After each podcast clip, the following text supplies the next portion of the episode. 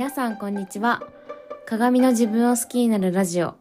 このラジオではライフデザインコーチののどかが毎日のイライラがなくなる考え方自分で理想の幸せを実現するマインドをシェアしています。はい皆さんいかがお過ごしでしょうか？今日はですね、えー、人は思いに惹かれるというテーマでお送りします。うん。まあちょっと先に結論から言うとあの目に見えるもの、うん。えー、と英語で言うと what、うん、によりもあのその人が持っているその人ならではのあの思いっていうところ英語で言う why なぜならとかっていう、まあ、理由の方があのすごくえうんとね大きな意味があって人で、そこに惹かれるんだなっていうことに今日は気づいたので、うん。あの、ちょっとその話をしようと思うんですけど、えっとね、いきなりなんですけども、私、星野源さんが大好きなんですね。うん。あの、まあ、この、ポッドキャストとか、私の SNS、他のところでも見てもらってる方、ずっと応援してくださってる方はもうわかると思うんですけど、そう、星野源さんが大好きで、あの、まあ、源さんって文筆家であり、俳優であり、音楽家であり、映像ディレクターで、本当にいろんなクリエイティブを生み出す人なんですよ。そう。なんかその源さんが作る、だかそのいろんなジャンルのね、あの、まあ、作品とか関わってる、まあ、ドラマとか映画とか、うん。一から作るのもそうだし、ゲンさんが関わるものっていうものを全て私は本当に大好きなんですよ。うん。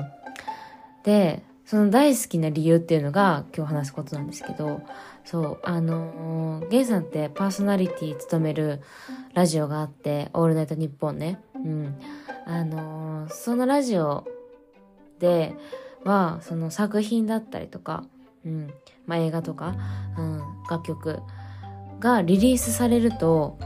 その作品に込めた思いとかそこの作品に関わった関わる上でのまあ役作りの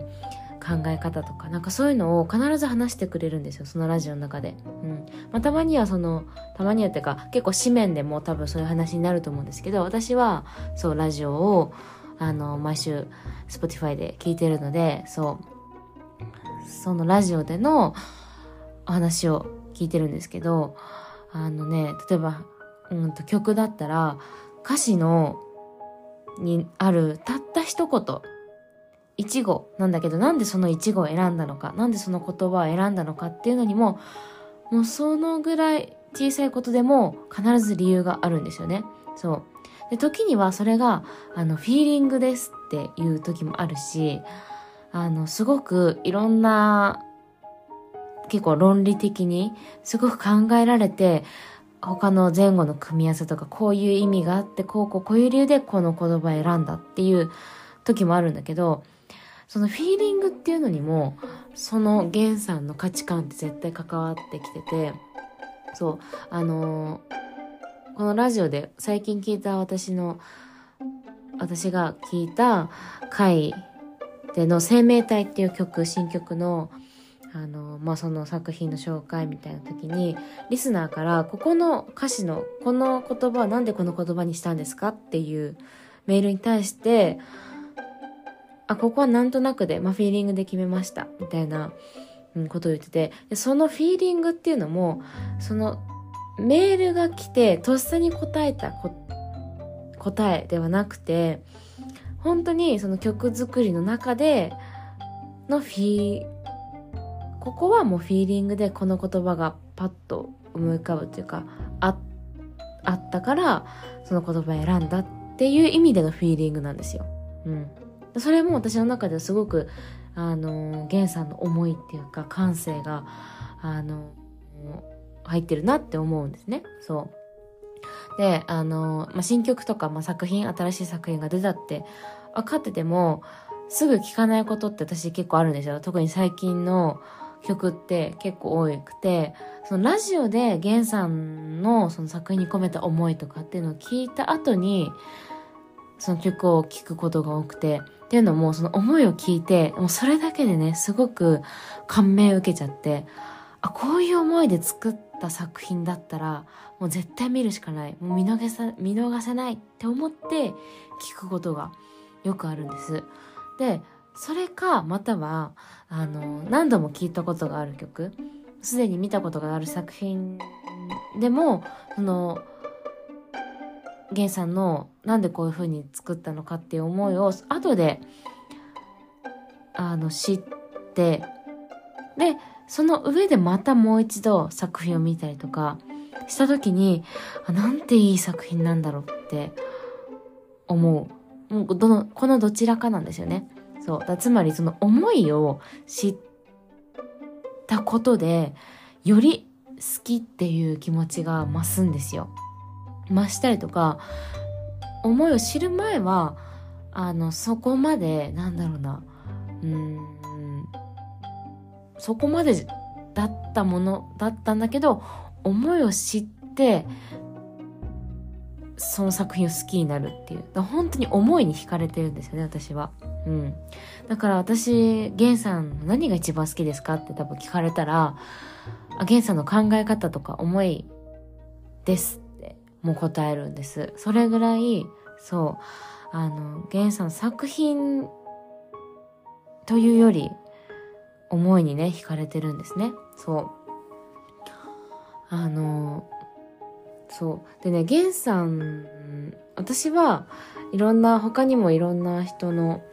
YouTube とか、YouTube とか見て、あの、まあ、例えば渡辺直美とか、あの、ケミオとか、